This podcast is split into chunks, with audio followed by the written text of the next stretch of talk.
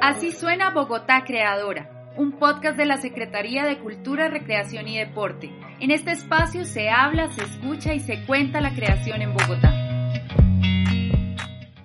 Hola, damos la bienvenida a las y los oyentes de Así Suena Bogotá Creadora. En este episodio de la serie Creación en la Escuela estamos hablando del el papel del cine en la escuela con nada más y nada menos que el reconocido guionista, libretista y productor bogotano Dago García. Actualmente, Dago se desempeña como vicepresidente de producción de Canal Caracol. Ha sido escritor de cine, televisión y teatro desde la década de los 90. Ha estado involucrado en más de 80 producciones audiovisuales, varias de ellas tan exitosas que lo han hecho merecedor de importantes premios nacionales e internacionales, como el Simón Bolívar, el India Catalina, TV y Novelas y recientemente el primer premio Goya de Colombia con la película El Olvido que Seremos, basada en el libro de Héctor Abad Pazulince, con quien también tenemos un podcast. Dago, bienvenido a Así Suena Bogotá Creador. Hola, ¿cómo están? ¿Cómo les va? Yo quería iniciar esta conversación preguntándote cómo empezaste tú a acercarte al mundo del cine y la televisión. Digamos que fue desde niño que empezó como este, este sistema creativo a llamarte. Sí, digamos que la, la, la primera aproximación con la dramaturgia fue casi accidental y casi sin que yo hiciera conciencia de lo que estaba sucediendo. Fue en mis tiempos de colegio. Yo tuve dos profesores de la materia de español que por alguna razón vieron en mí alguna posibilidad de, de, desarrollo de, la dramaturgia. Uno de ellos me encargó para una, un acto del colegio de montar una obra de teatro que se llamaba Timidito y Francón. Y, y, me pidió que la montara como director, ni siquiera como actor, sino que hiciera la puesta escena, la dirigiera. Yo no entendí por qué me encargaba esa tarea a mí, pero la asumí con curiosidad, con entusiasmo hice el montaje, me fue bien. Y luego, en otra clase de español, un grado después o dos grados después, tuve que hacer una exposición sobre la vorágine, la obra de José Eustaquio Rivera. Terminé haciendo una exposición no convencional y fue montando una obra de teatro sobre la vorágine, o sea, con toda la audacia de cuando uno es niño, que es una obra que ocurre en la selva, la monté en el salón de clases. Y ya en el último grado, para los días de las madres, yo montaba unas pequeñas comedias costumbristas para las madres. Entonces yo como que, pero nunca pensé, me voy a dedicar esto en la vida, nunca pensé, este va a ser mi, yo, yo en esa época quería ser de, periodista deportivo. Y yo hacía eso por, como, como, por una, un gusto espontáneo y solamente descubrí que esto podría ser un camino de vida cuando entré a la universidad. Me encontré con, entré a estudiar comunicación social en la Universidad Externado y allá me encontré con algunos profesores que un poco canalizaron esa energía creativa, canalizaron esa vocación espontánea y poco reflexionada. Y en la universidad ya como que asumí la dramaturgia como lo que iba a ser mi, mi opción de vida. ¿Cómo fue que ocurrió como este giro en la universidad? Porque tú ibas súper encaminado a estudiar comunicación y ser periodista deportivo. ¿En qué momento ocurrió ese giro en el que tú dices, no, yo definitivamente lo que me gusta es esto y quiero empezar a, meterme por el lado del cine? Eso se lo debo a un profesor que teníamos, que se llamaba Gilberto Bello. Él era un crítico de cine y era un profesor que daba una materia que se llamaba precisamente así, cine. el primer semestre en la en la universidad, en la carrera, teníamos como una especie de acercamiento a todos los posibles medios de comunicación. Teníamos clase de radio, teníamos clase de televisión, teníamos clase de redacción periodística y teníamos una clase de cine. Y Gilberto era un profesor muy inspirador. En clase nos puso a ver películas eh, que nunca habíamos visto, porque para, para nosotros el cine era única y exclusivamente entretenimiento.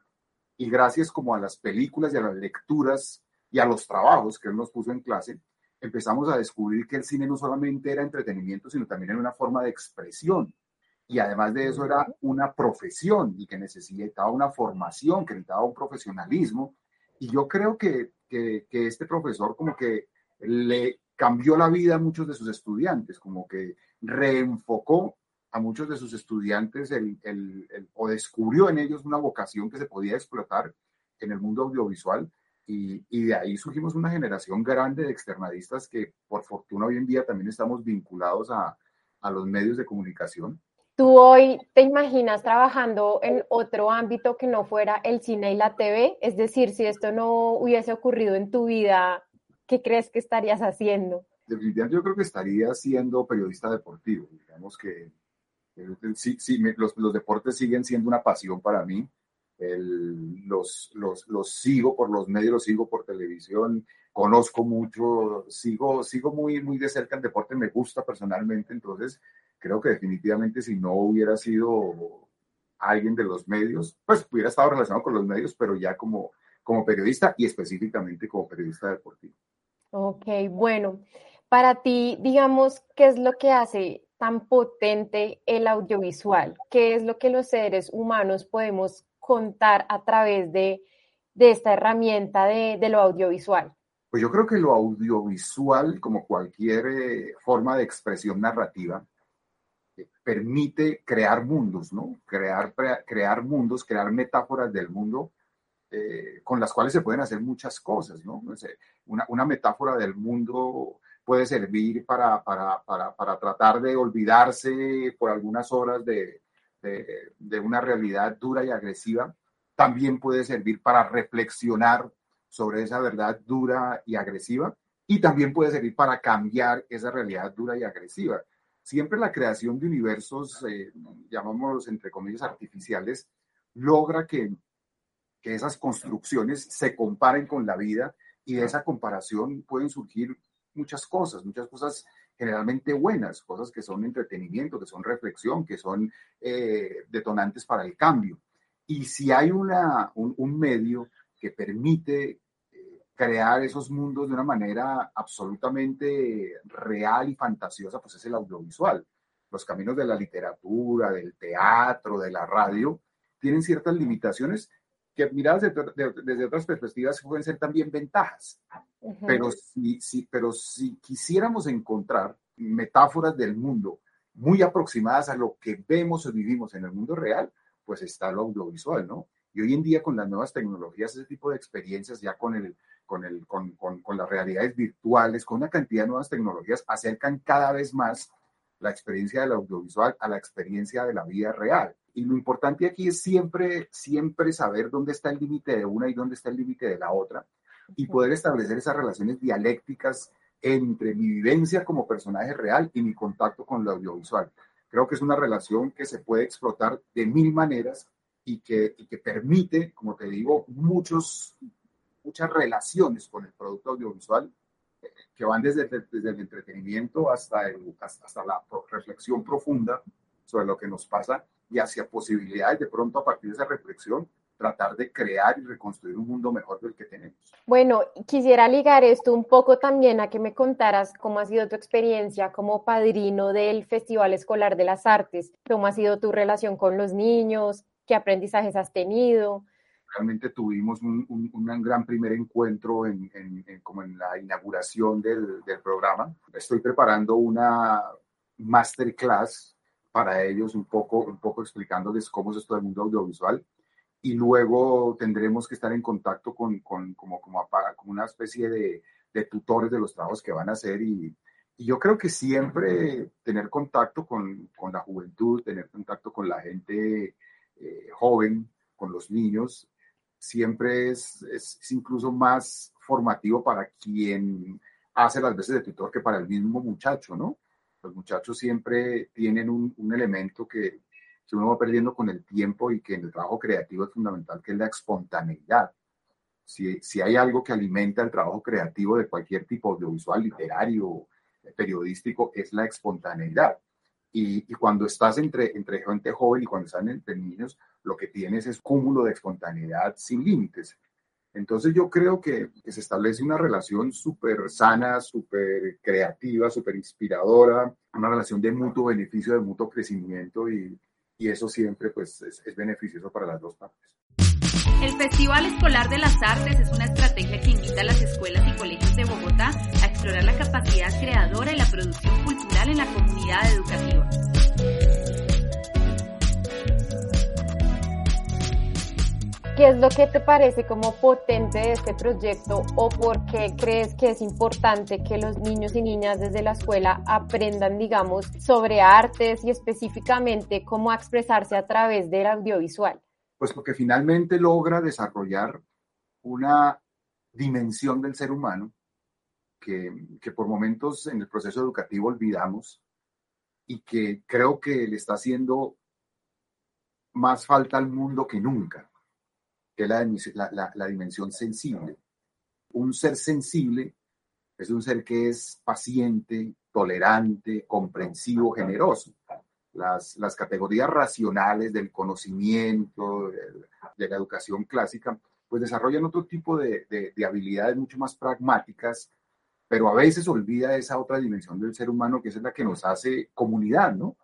Y creo que, que, cuando ya el sistema educativo se toma en serio el arte y la cultura, está tomándose en serio esa dimensión sensible que nos hace mejores seres humanos. ¿Cuál creerías tú que de pronto debería ser el primer paso en las escuelas y en los colegios para empezar a, a implementar como este modo de expresión? Yo creo que el primer paso en, el, en cualquier eh, proceso de aprendizaje de un lenguaje es la posibilidad de tener acceso a las herramientas. Los primeros contactos que el ser humano los niños deben tener con el lenguaje debe ser un contacto directo y ojalá poco mediado por los tutores o por, por, los, por los profesores o por la gente que, le, les da consejos. Creo que siempre el primer contacto con un lenguaje debe ser un contacto eh, íntimo y personal, un contacto, un contacto libre de cualquier prejuicio, un contacto eh, absolutamente espontáneo y un contacto sobre todo que permita convertir el error en fuente de, conocimiento. Yo creo que en, el, en, el, aprendizaje de formas de expresión, el equivocarse es fundamental. El equivocarse te ayuda a apropiarte de la herramienta, convertirla en tuya. Y creo que para que los muchachos puedan equivocarse y puedan apropiarse de la herramienta es necesario darle la herramienta. Bueno, Dago, y en tu caso, yo creo que son muchas cosas, pero ¿qué es lo que más disfrutas de la creación audiovisual? Cualquier trabajo audiovisual, por sus características, siempre es como un camino de la ilusión al desconsuelo y al, posterior enamoramiento. Porque siempre cuando tienes una idea en la cabeza, todo es posible y siempre cuando tienes una idea en la cabeza eres feliz y cuando tienes una idea en la cabeza sientes que tienes la gran idea y sientes que vas a ser feliz con eso que tienes en la cabeza, pues porque eso que tienes en la cabeza no existe. Puede ser cualquier cosa porque no existe. A medida que vas avanzando en el trabajo, cuando ya tienes una primera historia, como que sientes que pierdes algo, cuando ya tienes un guion, sientes que perdiste otro poquito, cuando tienes un casting, sientes que perdiste un poquito, cuando ves por primera vez la película o el video realizado, te preguntas, Dios mío, ¿qué pasó con esa idea tan buena que tenía que terminó convertido en esto? Pero luego empieza un proceso que es el que más disfruto yo, es el proceso de volverte a enamorar de lo que finalmente hiciste, ¿no? Porque es muy difícil y, y tampoco creo que sea sano que eso que tenías en la cabeza termine siendo lo mismo en parte porque el trabajo audiovisual implica la participación de muchas personas. Es una forma de expresión muy particular porque es colectiva. Cualquier película, cualquier video es una experiencia colectiva, diferente a la pintura. La pintura la hace el pintor y nadie más, el escritor, nadie más, el poeta, nadie más. En cambio, lo audiovisual sí implica la presencia del grupo y esas primeras ideas que tienen están mediadas por el trabajo de mucha gente. Total que al final, de pronto lo que tienes no es exactamente lo que tenías en la cabeza, sino es un producto final en el, cual intervinieron muchas, muchas sensibilidades y después de ese desconsuelo que sientes, volver a encontrarte con el producto, volver a enamorarte en, los procesos de postproducción de edición y finalmente ver salir de la sala de edición el, resultado de tu trabajo, ese, ese punto lo, lo, disfruto, como ese eh, reenamoramiento. Ya me habías hablado un poco de esto, pero digamos que más específicamente, ¿cómo consideras que los niños, niñas y jóvenes pueden contribuir hoy al mundo del cine? Son los que van a hacer el cine de aquí a mañana.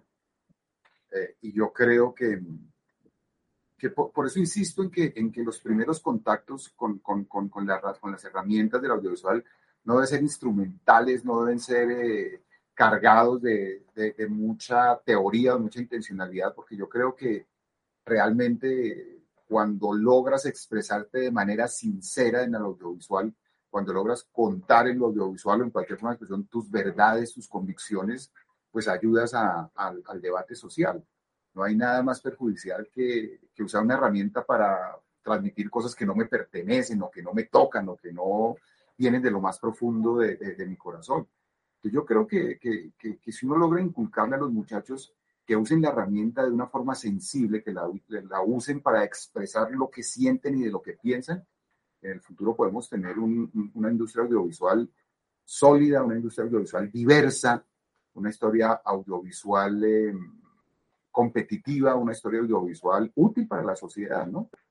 Bueno, Dawi, ya para finalizar, ¿qué película le recomendarías a los niños y a las niñas? Hay tantas, tantas películas. Pues no sé, yo les recomendaría mi película favorita, ¿no? Es una película de Federico Fellini que se llama Amarcord. La película ya tiene sus años, es uno de los clásicos de Fellini, uno de los grandes maestros del cine italiano. Y, es una película que tiene esas características de las que hemos hablado, ¿no? Es una película muy sincera, es una película muy, muy del alma y la entraña de Fellini, y es de las películas en las que yo creo que este gran maestro pudo expresar su sensibilidad y su forma de ver el mundo. Me parece un buen ejemplo de lo que debería ser el cine. Bueno, Dago, muchas gracias por haber asistido a Así Suena Bogotá Creadora y a quienes nos escuchan nos encontramos en una próxima oportunidad. Así suena Bogotá Creadora, un podcast de la Secretaría de Cultura, Recreación y Deporte. En este espacio se habla, se escucha y se cuenta la creación en Bogotá.